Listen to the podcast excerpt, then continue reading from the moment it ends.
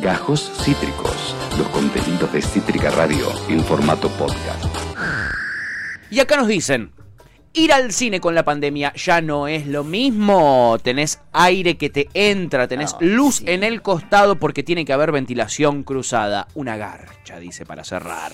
Ah. No sé si tanto tampoco. Y este mensaje es de Augusto de Santelmo que dice, para más allá del cine, lo, det- lo, lo manda específicamente y me lo guardé para este momento. Dice, las películas de terror ya no son lo que eran antes. Quizá los efectos eran más chotos, pero el efecto sobre uno era distinto, dice. Te está provocando, sí. te está provocando a vos. Y no solo a vos, sino también a nuestro grandioso columnista. Hoy es el turno de Manu Jiménez. Yeah. En Más Allá del Cine Express. ¿Cómo estás, Manu, querido?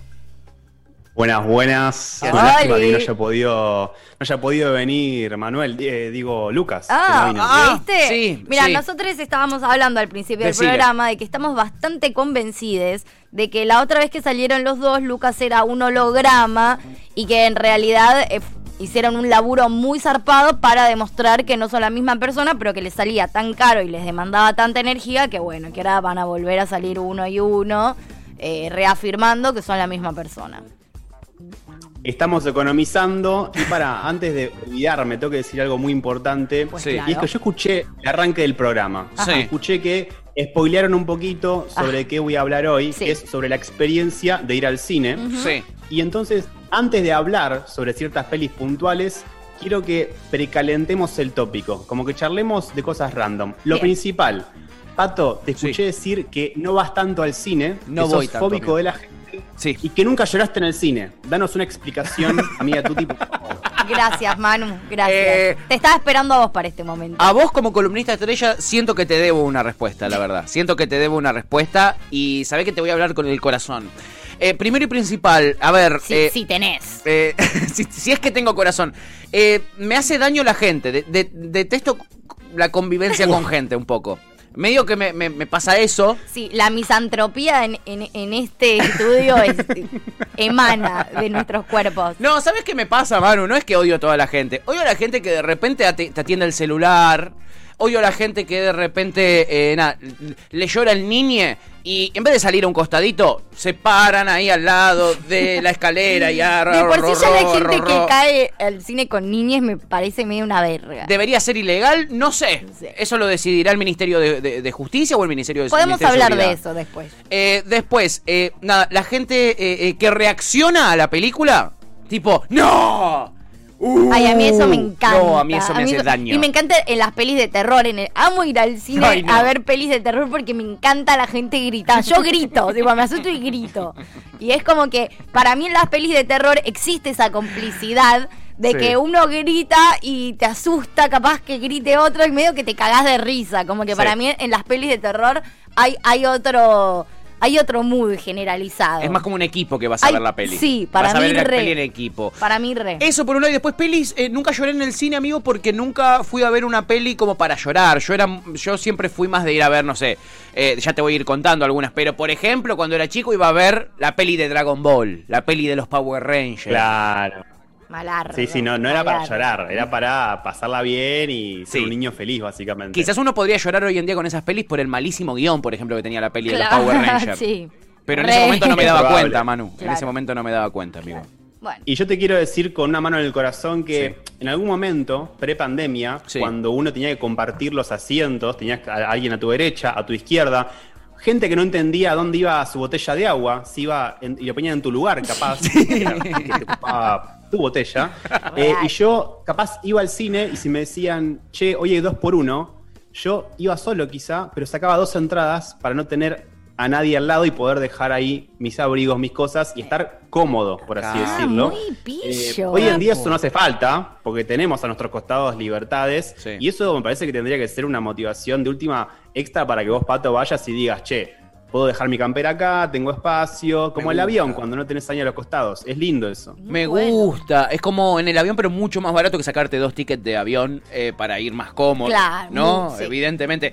Eh, Dos por está- uno en avión no creo que tengas. Me estás motivando, Manu, ¿eh? Me estás motivando. Quiero escuchar la Bueno. columna de hoy porque quizá, nada, eh, le tomo cierto cariño a ir al cine. ¿Quién A te ver. No, a ver, yo lo que quiero, lo que quiero es que Sí. Pato, a raíz de esta columna, Sí. este fin de semana o el que viene, vaya al cine, que saque una entrada y vaya. Y quiero que lo logremos juntos, Tuti, a esto. Estoy, Yo estoy- que esto soy que de tu decías- equipo. Esto que decías Tuti recién de que se transforma en una experiencia comunitaria todo lo que pasa en la pantalla, porque de repente sentís algo vos y lo sintió el de al lado y el de adelante si la peli está bien hecha. Y esa sensación de comunidad que hay en la sala ahí en la oscuridad es Ay, linda. sí. Eh, es cierto que quizás un poco extrema la percepción de aquella persona que dijo que hoy en día el cine capaz ya murió porque con la pandemia hay como luces que entran. No es tan así, o por lo menos en mi experiencia, Sí. no, no lo ha sido, mi experiencia pandémica de cine. Eh, sí es medio raro el hecho de, bueno, tenés un barbijo puesto durante una hora y media, dos horas, pero nadie se va a morir por, por enfrentar No. esa No, situación. No, Ahora no, bien, no es tan grave. Perdón, pará, pará, pará. Acaba de Sí. aparecer un traidor eh, en ¿Quién? escena. ¿A quién le decís Eh, alguien, alguien que se hace llamar. Sí. ¿Vos, vos lo viste marcando a, a- a Manu algo escribiendo? Eh, sí, recién algo vi. ¿Viste? Porque acá aparece de repente en Twitch alguien que se llama Lucas Giacomone. Ah, bueno. Que dice, Ah. no caigan en la trampa. Manuel afeitado en realidad es Lucas. es cierto. Gravísima Quizá los denuncia. lentes no los tengo, pero es cierto, puede ser. Eh, un saludo para, ese, para esa persona que. Un saludo que para el oyente, sí, un saludo para ese Existe, oyente que realmente existe. oyente. Sí, sí, sí, sí, sí. Mundo, mundo pandémico y cine. Bien. ¿Han ido al cine ya que estamos en la, en la temática esa? Pato, ¿fuiste al cine en pandemia? Yo vos, no Tuti? fui, no fui, solo tengo el testimonio de Tuti que sí fue. Sí, fui. fui a- este año Contame, ¿qué, qué viste? ¿Cómo fue? Este año fui a ver El Conjuro 3, obvio, peli de terror, y fui a ver en 4D, perdón, es medio traición lo que estoy haciendo, A ver, pero me 4D. encanta el cine 4D, tipo, lo disfruto una banda, eh, fui a ver Black Widow. Ah, 4D es el que te tiran agüita, ¿no, Manu? El que te tiran es como, el que, cositas. el- es como es una especie de simulación, eh, está muy bueno. Yo jamás lo viví. Quizá porque vivo en Mar del Plata y acá eso no, No, llegó. Quizás sí. llegue dentro de unos 20 años. no, no, estoy segura que en no. Mar del Plata deben tener una sala 4D, segurísima. No, yo- bueno, creo que no, pero puede ser, ¿No? puede ser que me esté equivocando. Bueno, después te busco. Mundo, mundo, mundo snacks en el cine, esa opinión es importante, ¿eh? Sí. Tenemos una grieta acá, ¿sí o no? ¿Y cuál snack? Sí, chocolate, siempre, para todo. No, no, no, no, no. Yo es el único lugar donde consumo pochoclo. No, no se me ocurre comer pochoclo en ningún otro lado que no sea ahí. Y, y el, y el que tenga más manteca y químicos. El, el que tenga más cosas eh, que no salieron de la Pachamama. Ese quiero. No me desespera el pochoclo y me parece como que ya es medio cliché, ¿viste? El cine y pochoclo. Si no comes pochoclo jamás, digo, y no y ni siquiera te encanta el pochoclo. Con todas las cosas que hoy te podés comprar para disfrutar de una película, ¿por qué te vas a comprar pochoclo que no lo disfrutás tanto? Clavate un chocolate. No hay nada más lindo que un chocolate mientras mirás una película. En un momento te lo rellenaban, Lucas, ¿te acordás? Hace unos años te lo rellenaban. Vos salías con el pote del pochoclo y te lo volvían a rellenar, Wow. gratis. Refil. Eso no lo viví, pero ciertamente uno tiene que tratar, para mí, esto es una percepción personal, de elegir el, snack que haga la menor cantidad de ruido. Entonces con el pochoclo, si bien me gusta comerlo en el cine, Hace está la situación de que, por ejemplo, yo espero el momento en que la película de repente, no sé, pase algo de mucho ruido, que arranque una música, que haya un golpe, para yo meter mi mano en el balde y no molestar a la gente, porque Ah. soy una persona comprometida con la causa de, de ser un buen ser humano. Bien. Y básicamente, si yo meto la mano en el balde y se empieza a escuchar el y la, la película queda en silencio, estoy como arruinando todo. Sí. Eh, por ese motivo, las gomitas para mí y el chocolate son mis dos snacks eh, para mí preferidos. No sé qué vos. Primero quiero eh, recalcar que le dije a Lucas a ver si se daba cuenta que le estaba diciendo por su No, otro nombre. Sí, lo sé. ¡Ah! Lo sé. ¡Ah! Chingüengüencha. Pero Y, eh, no caíste, bueno. caíste. Yo no me di cuenta, mira. La Ten- trampa. Tengo tan asimilado que Caí- la misma persona que ¿Sabes no qué me pasa? di cuenta. Caí, caí tarde, caí tarde y si, si lo decía me iban a delatar un poco. Entonces Sí. dije, lo dejo pasar. Hiciste bien, hiciste bien. Eh, te entiendo lo que decís, porque es, es realmente molesto que cuando hay un silencio que está realmente preparado por el director, por el guionista, por el equipo de producción, uno agarra y antes... Sí, o el que abre el paquete de repente. Yo por eso hoy en día tengo hasta inclusive ya como una cuestión de, no sé, es del ritual que es me como el snack antes de que arranque la película. Un poco por ansiedad, otro poco por hambre y otro poco para no molestar, Por básicamente. solidario, Muy bien. claro, por Yo solidario. el chocolate Tema- le entro mientras. En Tema eh, importante también, ¿eh? ¿Se arreglan para ir al cine? ¿Se Re. visten bien? Re. Sí, Es una salida. Eh, eso te iba a decir. Yo no es que soy voy solo al cine. Yo si voy al cine voy a comer. Eh, antes o después, depende Claro. del horario de la peli. Eh, generalmente después prefiero. Mira. Yo Para poder en- charlar de la peli, ¿viste? Mientras comes. Sí, yo hoy en día no lo hago con tanta cotidianidad, entonces cuando lo hago es como un momento, digo, es ir al cine y me arreglo para.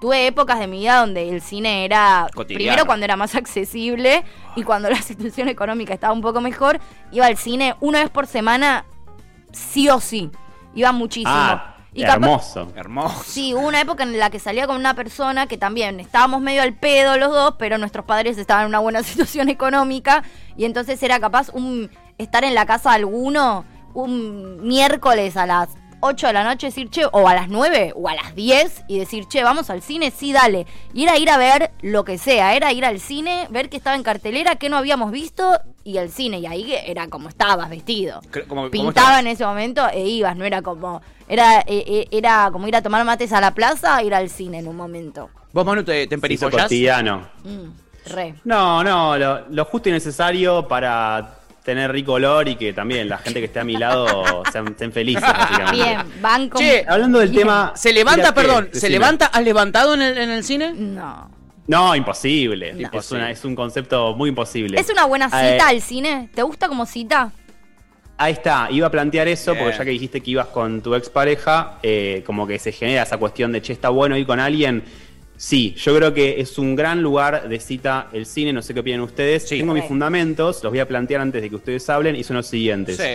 Para mí, ir al cine con alguien es como un momento de intimidad absoluto. Bien. Si con la persona esa que fuiste al cine no pasó nada todavía, es como que la oscuridad de la sala y ese pequeño, ¿vieron ese roce de capaz una rodilla que se roza, Sí, sí, una mucha mano que, uy, me sexual. tiré para agarrar el agua y vos también? Esa Ah. cosa es, se- es un momento de sensualidad bastante particular, a menos que estés viendo una película, bueno, después les voy a contar algunas historias mías, Sí. eh, muy, muy chota, ahí te la baja un poco, pero si no es un lindo lugar. No así, no considero que sea un buen lugar y no estoy nada de acuerdo con los chapadores seriales No. en los cines, la gente que va al cine a besarse. No. Eso ya no, no comulgo con esa idea. Bien. ¿Ustedes qué opinan? No, estoy completamente de 100% acuerdo. con todo lo que dijiste. Sí, sí, el chapador serial, chapá fuera del cine. Sí. Si no, si no es una persona que, nada, eh, paredón, ¿no? Digamos las cosas como son. Sí, para mí también, si vas como en una cita con alguien con quien no te conoces tanto, lo interesante no es intentar chapar en el cine, sino mantener esas horas de película, esa tensión sexual Sí. y esa energía, y eso es genial, porque después sí, salís del cine y chape. Sí, relojías de costadito. obvio. Ese sí es el chape furioso. Relojías ahí un poquito de costado, ¿viste?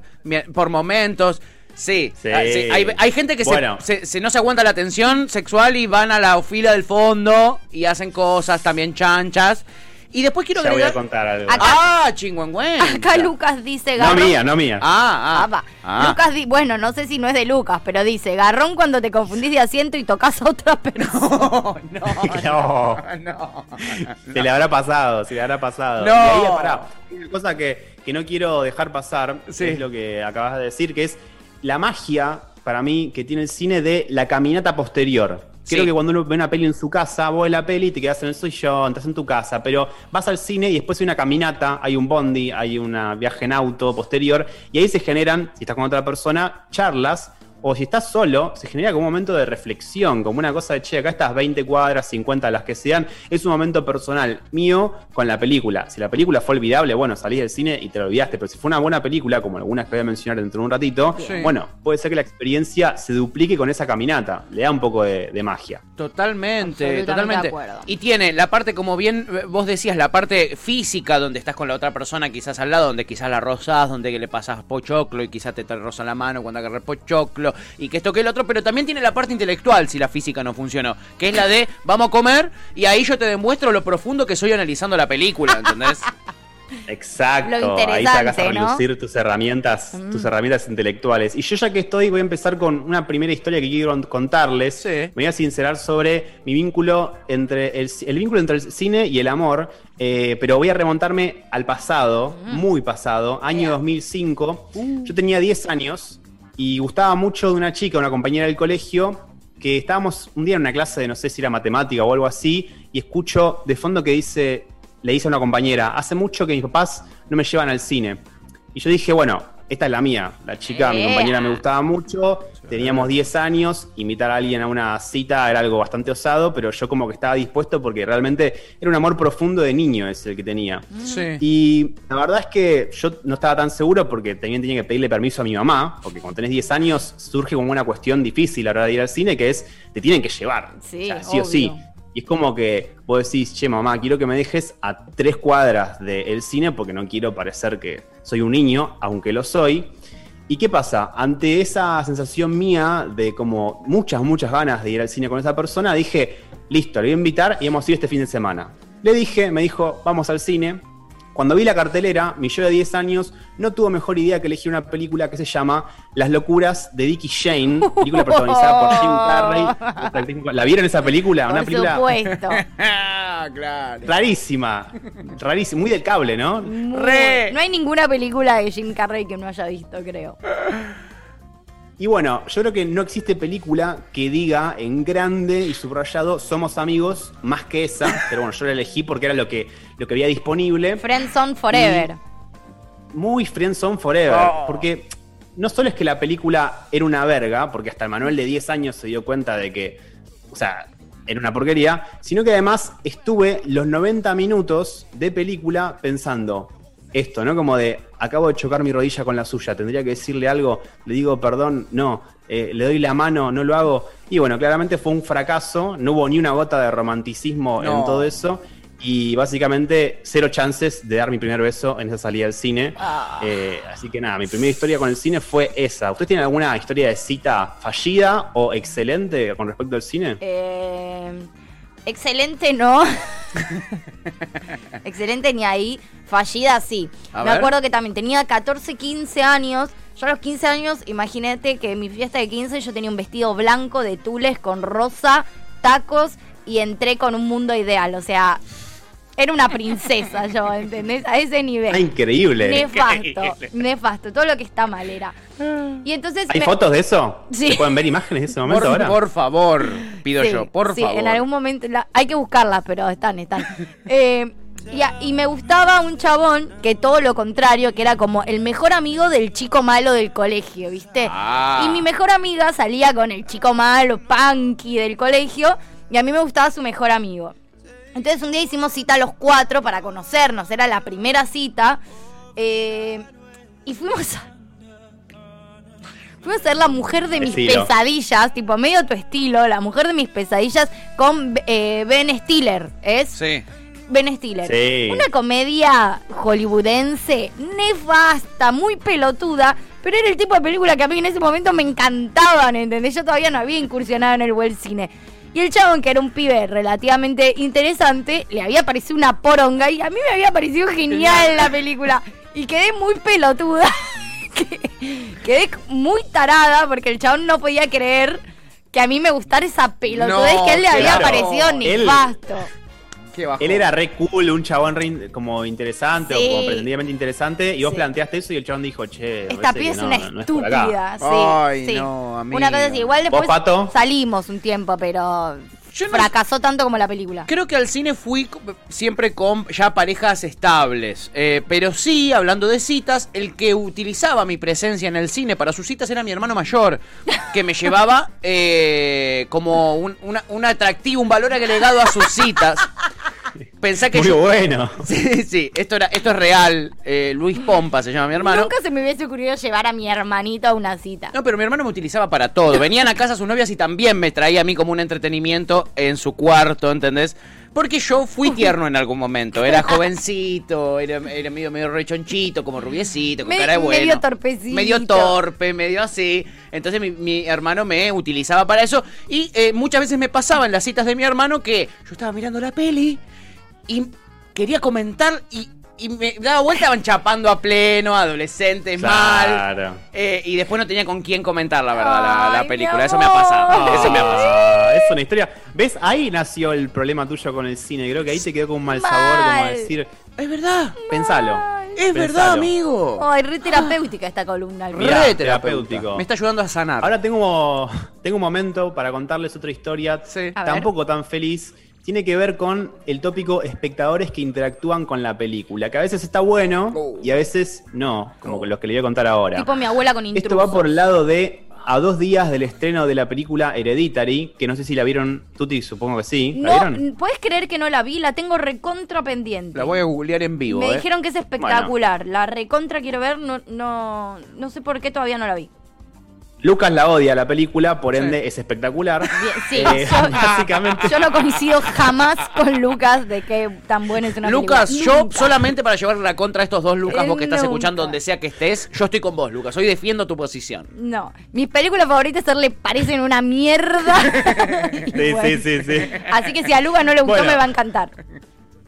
En, su momento, la traducción de la película, lo que decía el póster, era eh, algo así como El legado del diablo, cosa capaz que no era tan atractiva, no había como un hype con la película, entonces yo dije, bueno, voy a ir al día del estreno, un jueves, miro los horarios, seis y media de la tarde, horario donde dije, bueno, voy a ir, la voy a disfrutar yo solo en la sala, va a ser una experiencia increíble. Y básicamente entré a la sala, Sí. que por suerte era la sala principal de, si hay un platense de otro lado, del cine Ambassador, que vendría a ser la sala de abajo, que es la más grande, la que más se disfruta. Ajá. Y de repente digo, ok, no estoy solo, pero estamos bien, porque lo único que veo es, en algunos rincones, señoras mayores que claramente se habrán equivocado porque no se habrán leído en La Nación que decía el, el legado del diablo muy buena y dijeron, bueno, estoy al pedo, voy a ir al cine, vamos a ver esta. Pero no tenía miedo de su presencia porque sabía que no iban a hacer ruido, no iban a hacer quilombo. De repente, antes de que arranque la película, siento como un bullicio atrás mío y era una horda, casi como de zombies, pero no, parecido, de niños adolescentes, más o menos tendrían 13, 14 años, un grupo bastante heterogéneo, eran hombres y mujeres, y de repente se sientan atrás mío, justo en la fila atrás mío, eran seis personas. Les pregunto, ¿existe algo que genere más miedo que un grupo amplio de preadolescentes? No, no, No, a mí no. nada, nada, la verdad es que no. No me imagino algo peor. No. Bueno, dije, bueno, esto podría ser peor, pero voy a estar esperanzado porque la película va a arrancar. Arranca la película y adivinen qué. ¿Qué? Pasó algo peor, pasó algo muy trágico ¿Qué? y quiero que ustedes traten de descifrarlo. ¿Qué, qué piensan que pasó? Alguien te vomitó encima. Eh, llegaron más. Es lo que era, lo que no podía Eran ser. 20. Sí, en vez de 6 fueron 8 en, en un momento.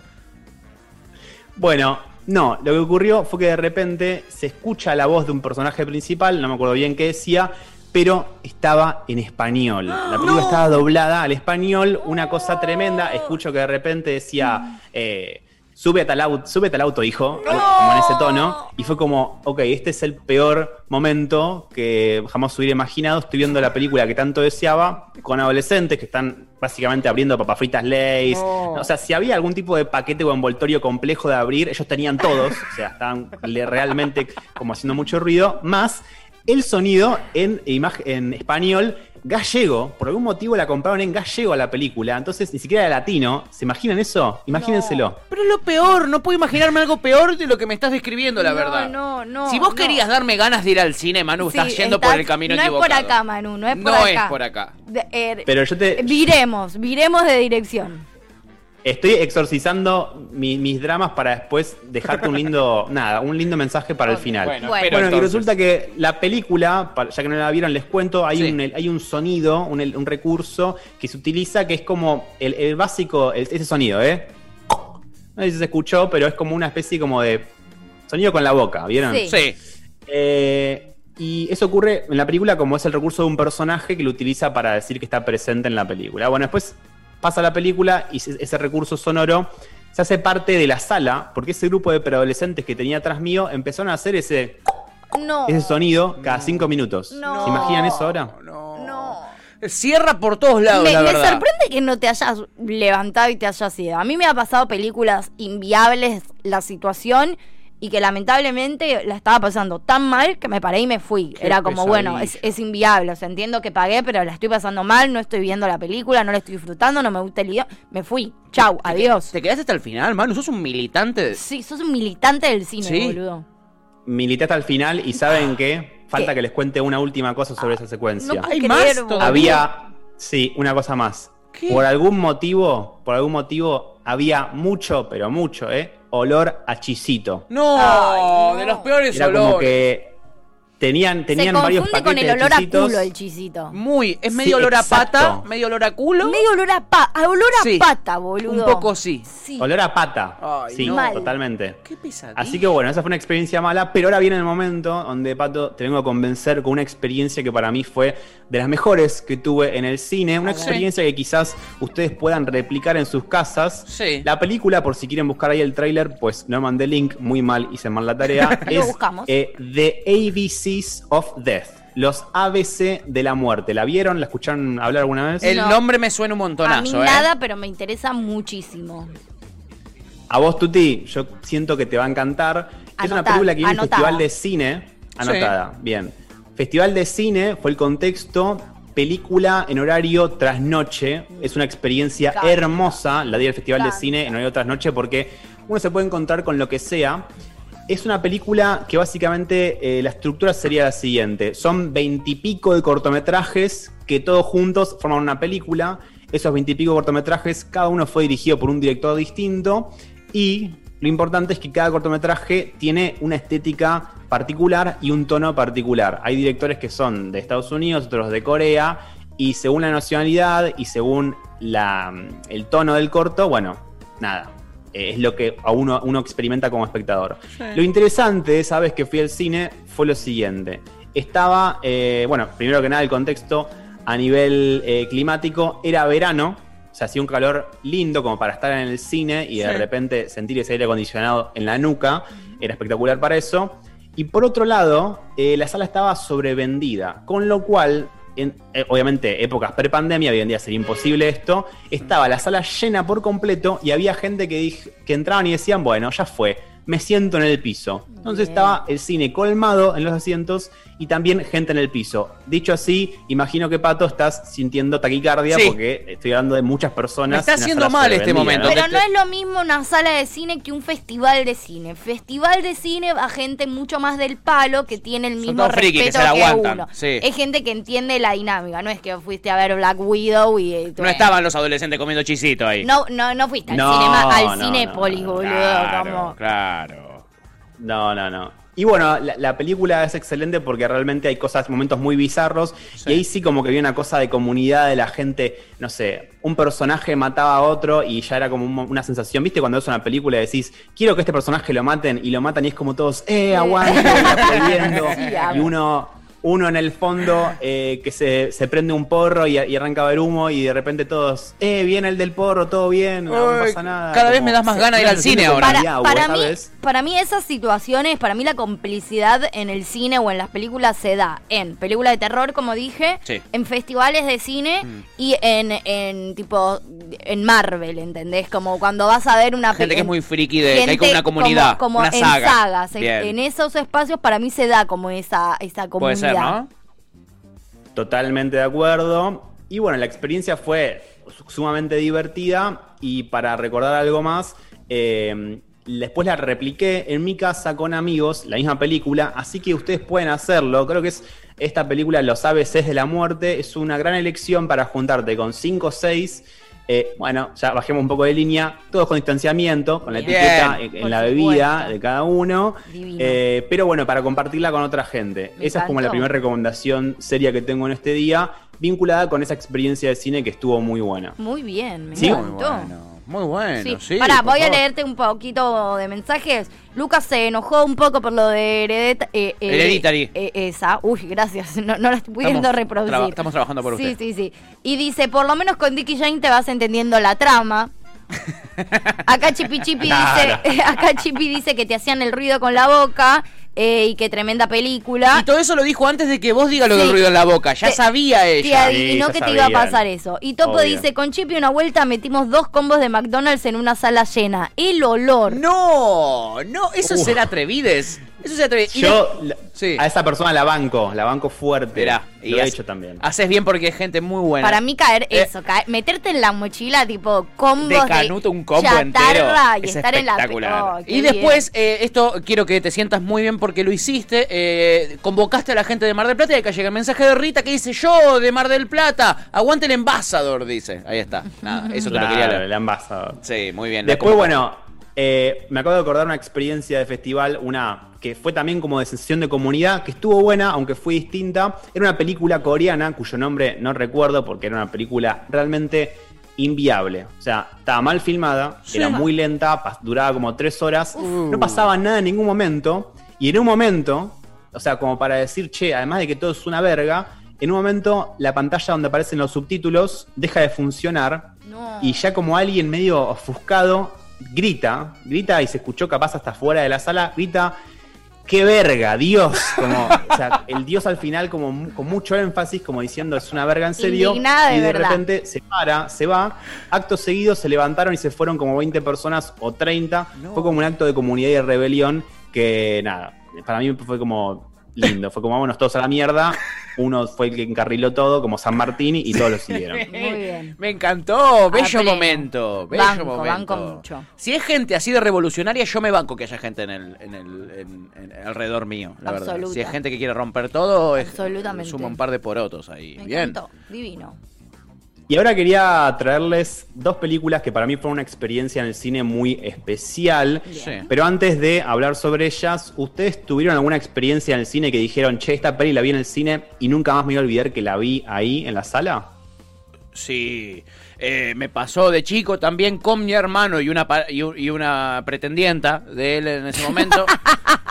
Eh, eh, que es, es en los que más recuerdo físicamente esa sensación de mirar para el costado porque no podía creer lo que estaba viendo y después y verlos ellos chapando y decir eh, por qué estoy tan solo.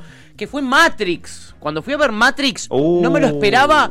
Pero no me lo esperaba ni, ni el 1% de todo lo que después iba a terminar viendo. Esas imágenes de Neo en el aire y que la cámara lo rodea. Ese tipo de cosas. Yo no se me ocurría que podía alguien llegar a poder realizar algo así con Matrix. Mira. Y después, bueno, me acabo de acordar que no, tampoco se la pasé a la producción, que es El Señor de los Anillos. La 1, la, la uno, eh, eh, la comunidad del anillo, Mira. también me, me, me voló la cabeza. Yo la dos, la dos la fui a ver en familia, tipo con toda mi Sí. familia y también alta experiencia. Alta experiencia, que decís, Sí. esto va a trascender, esto no es cualquier peli. Me pasó con Matrix y que además, y que además tenían, eh, tenían un bache en el medio, te dejaban Sí, salir. para Yo me salir acuerdo que la 2 tenías como 10 minutos de intervalo. Porque eran largas, como el- un teatro. Uh, qué lindo, li- qué lindo el intervalo, qué momento Sí. más también, sumamente comunitario, porque Re. todos lo vivían en ese Sí. momento. Era como, bueno, se paró la película, Sí. nos quedamos todos o nos paramos. Y eran esas pelis muy a sala llena, eh, Harry Potter, El Señor de los Anillos, Sí. eran pelis a sala llena. Allá la llena pleno. Sí.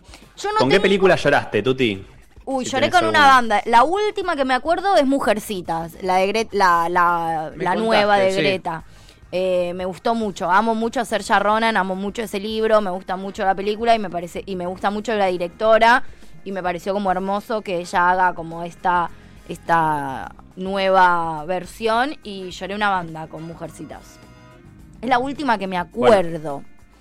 Después no me acuerdo eh, otra con la que haya llorado así recientemente. Yo al cine voy, voy mucho, mucho, pero a ver como cosas muy específicas capaz. O sea, no, no, no- voy tanto a festivales, por ejemplo, como que eh, las películas muy profundas o que me generan mucha cosa, me gusta verlas más en mi casa, por ejemplo, o en espacios más íntimos. Al cine me gusta más como como otro tipo de entretenimiento. Bueno, con Black Widow lloré un montón igual también. pero con porque Black Widow, Manu, fanática, ayúdame. Bueno, bueno. Ayúdame un poco, Manu, Bueno, me gusta mucho. me- Es, es- pero bueno, ustedes está bien, ustedes se complementan, son polos opuestos como yo y. Lucas. Pato, como que sos un poco insensible, quizás porque nunca lloraste en el cine, y Tuti te llora con una película de superhéroes. Ese es el equilibrio que hace falta, me parece, ¿no?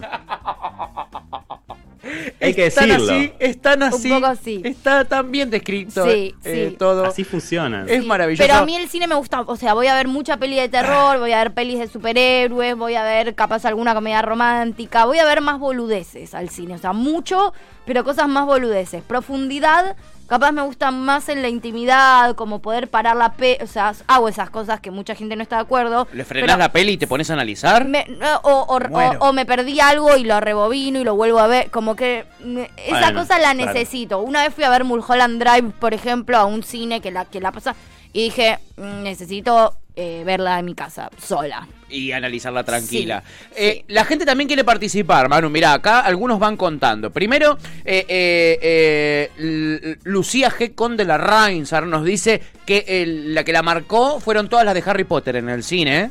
Este sí, hay mucha gente que le reimpactó, la verdad. Fue un momento tremendo. Chippy le dice a Topo que, soy su- que yo soy su alma gemela. Evidentemente sí, debe ser igual de fan de Matrix que yo.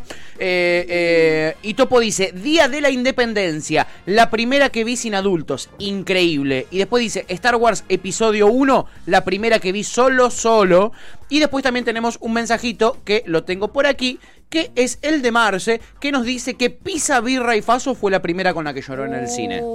Uy, qué bien ver esa peli. Qué bien ver esa en el cine, en el loco. cine. Tremendo. No, mítico, mítico. Mal. sí, grosso. Mal. A mí igual también me pasa con el cine que tuve la suerte de muy chica de que sea algo tan cotidiano en mi vida Qué que bueno. no tengo como tanto Claro. recuerdo de cosas muy específicas porque realmente eh, siempre digo mis viejos me llevaban una banda al cine Sí. fui tanto que lo te- que lo, lo, lo naturalicé un montón entonces no tengo como uy la primer peli que no sé iba todo el tiempo no sé me acuerdo de con mi papá en una época que también estábamos muy bien era la única vez por semana que yo lo podía ver porque me podía pasar a buscar al colegio y era los lunes y era todos los lunes íbamos al cine Claro, qué Entonces, lindo. como Se que- te hizo muy Magia. cotidiano. se me hizo muy muy muy Claro. cotidiano sí ¿Y, sí ¿Y vos, Manu? muy Y yo traje dos películas, vamos con la primera, creo que es la más importante por algún motivo, siento que muchas personas la conocen, pero otras tantas no, porque no está en plataformas de streaming, y es Mami, Uf. película dirigida por Xavier Dolan. Uf. ¿La vieron? ¿No la vieron? es de mis directores favoritos él me gusta muchísimo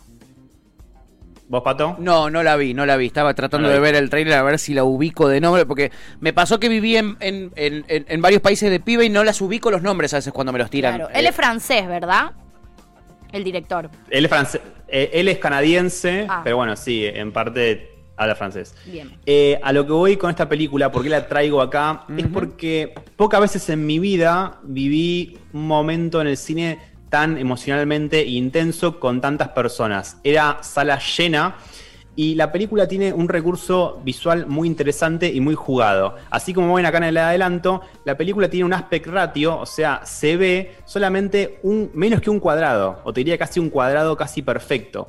Casi que no hay películas que estén filmadas de esta manera. Sí hay pelis como las de Wes Anderson que están filmadas en 4.3, pero se ve todavía un poquito más de imagen. Acá lo que se ve es la cara de la persona y no mucho más. Es una decisión que tomó el director bastante particular. Recuerdo estar en el cine y que personas, yo fui con un grupo de, no sé, éramos seis o siete porque era Sí. festival de cine y tenía como compañeros de la facultad que habían ido y gente conocida y nos vimos como diciendo, che, a nivel arrancó, che, ¿qué onda esto? Se ve solamente un pedacito de la pantalla. Imagínense esto que ven acá de eh, ra- rayas negras a los costados, en el cine incómodo. es gigante y el espacio que estás viendo es mucho más chico.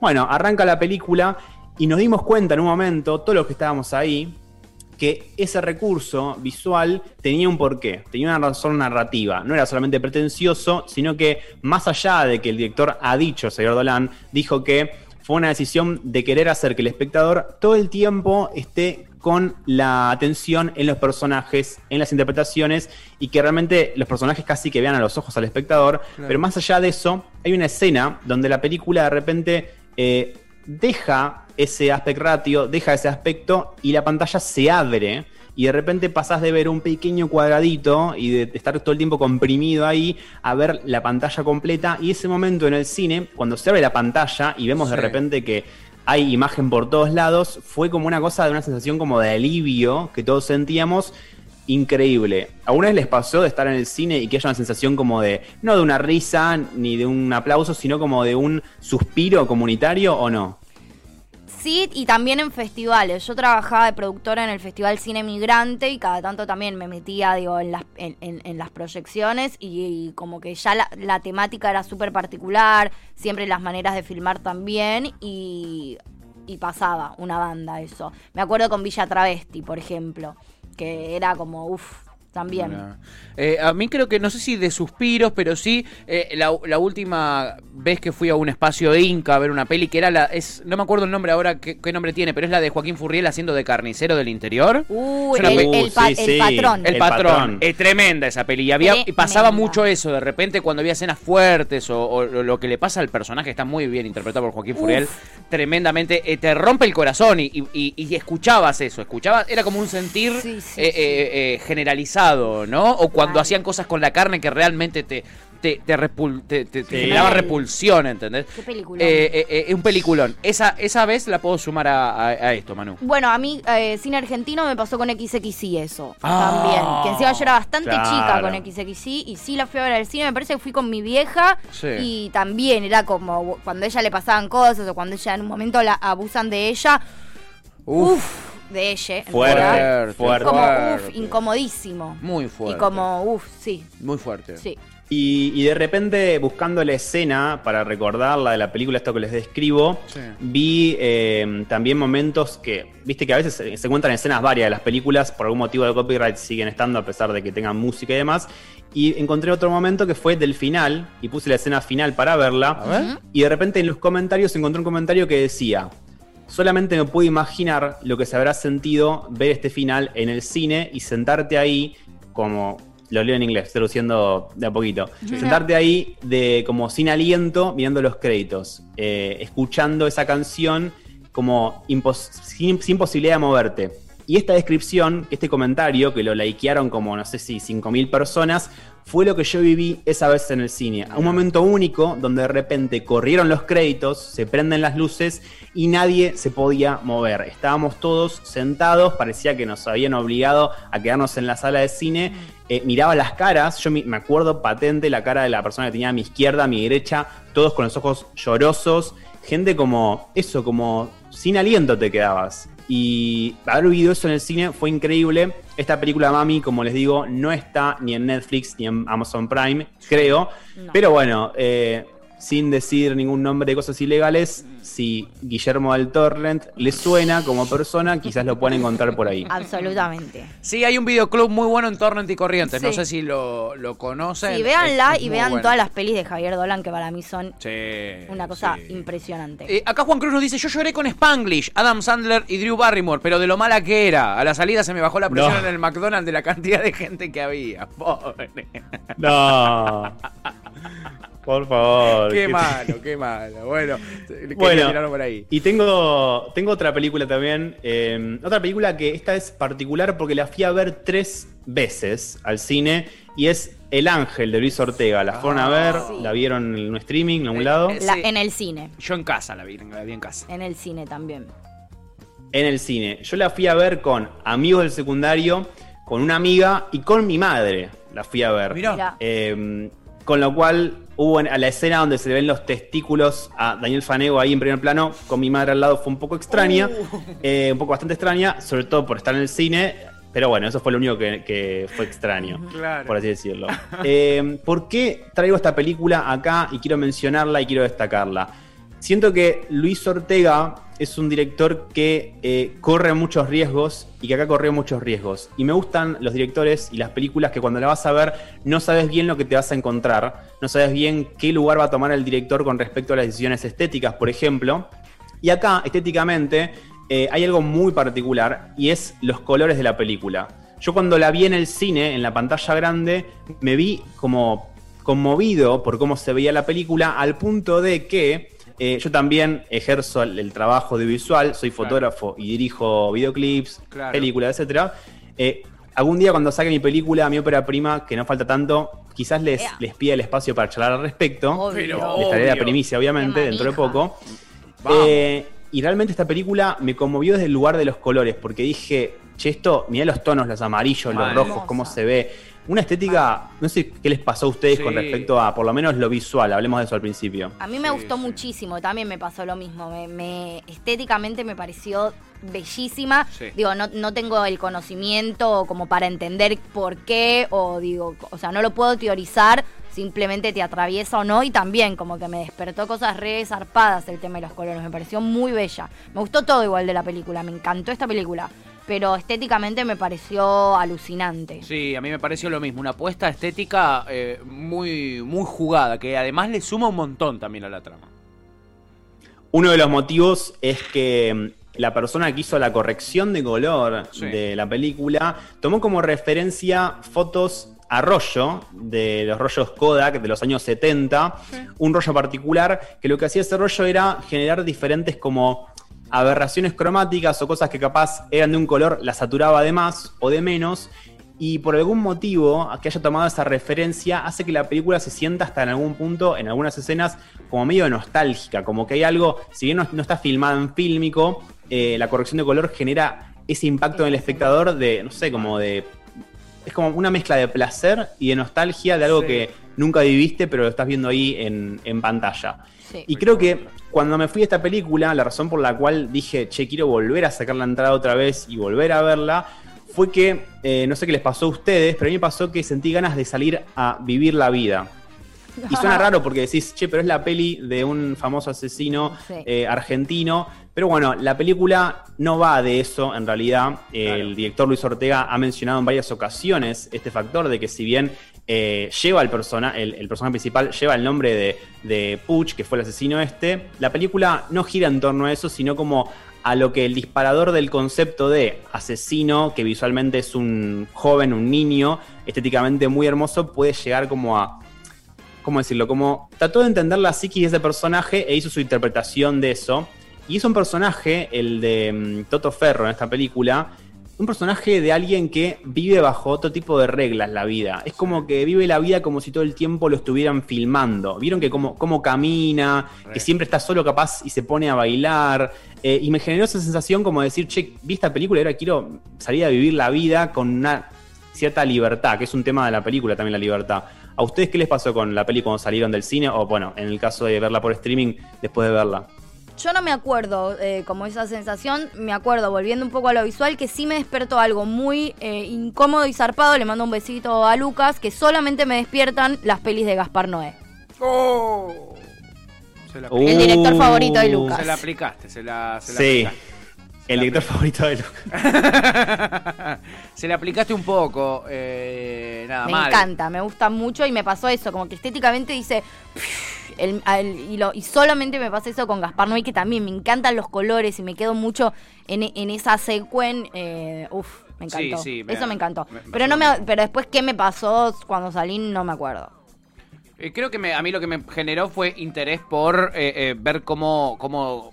Por ver aspectos de la historia que la, que la peli no te contaba. Quizás es muy de periodista lo que estoy diciendo, pero me, generó ese interés de ponerme a buscar eh, información sobre la época, contextualizar, etcétera. Pero, pero me picó ese bichito. Y quizás lo estético también tenía que ver, ¿no? Con el tema de el contexto, ¿no? Porque tiene esa cosa, esa cosa, como bien vos decías, de, de- de Kodak, ¿eh? este, que te llevaba a, a otras épocas. Total.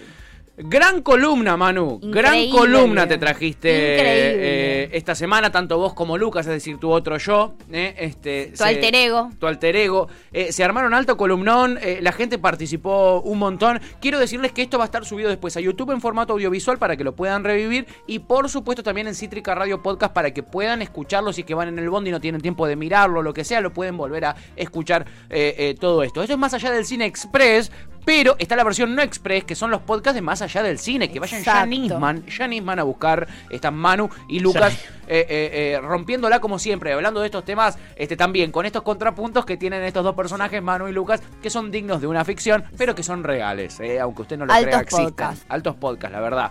Gracias, chicos. Gracias por la invitación, como siempre. Y bueno, ojalá, Pato, que vayas al cine. Te prometo. Quizá en una de esas vayan juntos al cine, ¿por qué no? ¿Por qué no, amigo? Uh, me gusta, amiga, ¿eh? Vamos, me de gusta. una. De una. Re. Tipo, Re. ¿por qué no arrastrarlo a Pato a una de las películas que te gustan ver a vos? Re. Tuti? Ojo. Pues me va a mandar a la mierda, pero lo puedo intentar. Me manda a la mierda igual bastante seguido, así que No, una mancha más. Un al- motivo más, un motivo Claro, menos. tal cual, Me tal gustó. cual. Este, ojo, eh, tomamos la apuesta eh, que nos tirás sobre la mesa, Re. Manu, querido. Manu Jiménez, él se ha puesto sobre los hombros este más allá del Cine Express que han preparado junto a Lucas Giacomone, que ha estado presente también en el chat a la distancia. Sí. Abrazo Acá. enorme. a su manera. A- Ahí, ah, exacto, dentro del Chao, chicos. Abrazo Gracias, enorme, amigo. Manu. Hasta la próxima. Acabas de escuchar Gajos Cítricos.